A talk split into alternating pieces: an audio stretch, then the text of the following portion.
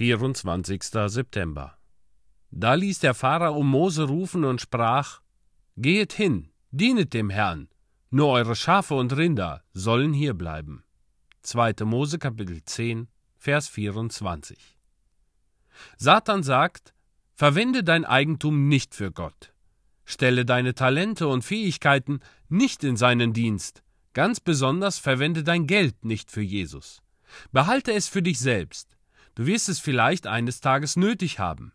Bewahre es zu deinem eigenen Genuss. Lebe Gott und anderen Dingen, aber in dieser Hinsicht lebe dir selbst. Nun, ein treuer Christ sagt, als ich mich dem Herrn hingab, gab ich ihm alles, was ich hatte. Von der Fußsohle bis zum Scheitel bin ich des Herrn.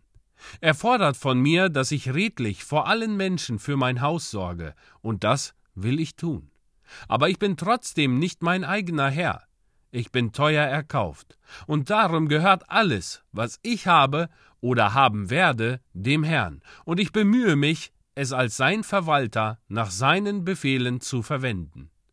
Ich kann meine Habe nicht dem Teufel überlassen. Es muss alles mit mir gehen. Es muss alles meines Herrn sein, denn es ist sein, gleichwie auch ich sein bin. Ein solcher Christ verfolgt die Spur, die Mose andeutet. Ich weiß, dass ich dem Herrn, meinem Gott, zu opfern habe, aber ich weiß nicht, wie viel. Ich kann nicht sagen, welches die Bedürfnisse der Armen, die Bedürfnisse der Gemeinde und die Bedürfnisse des reichen Gottes in dieser Welt sein mögen.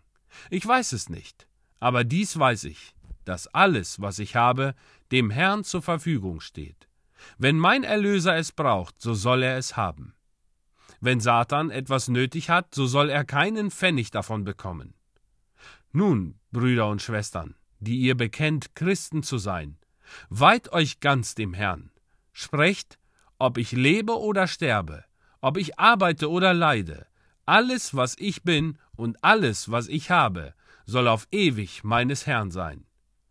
Nur durch eine solche Haltung beweist man, ganz von der Macht des Satans befreit zu sein.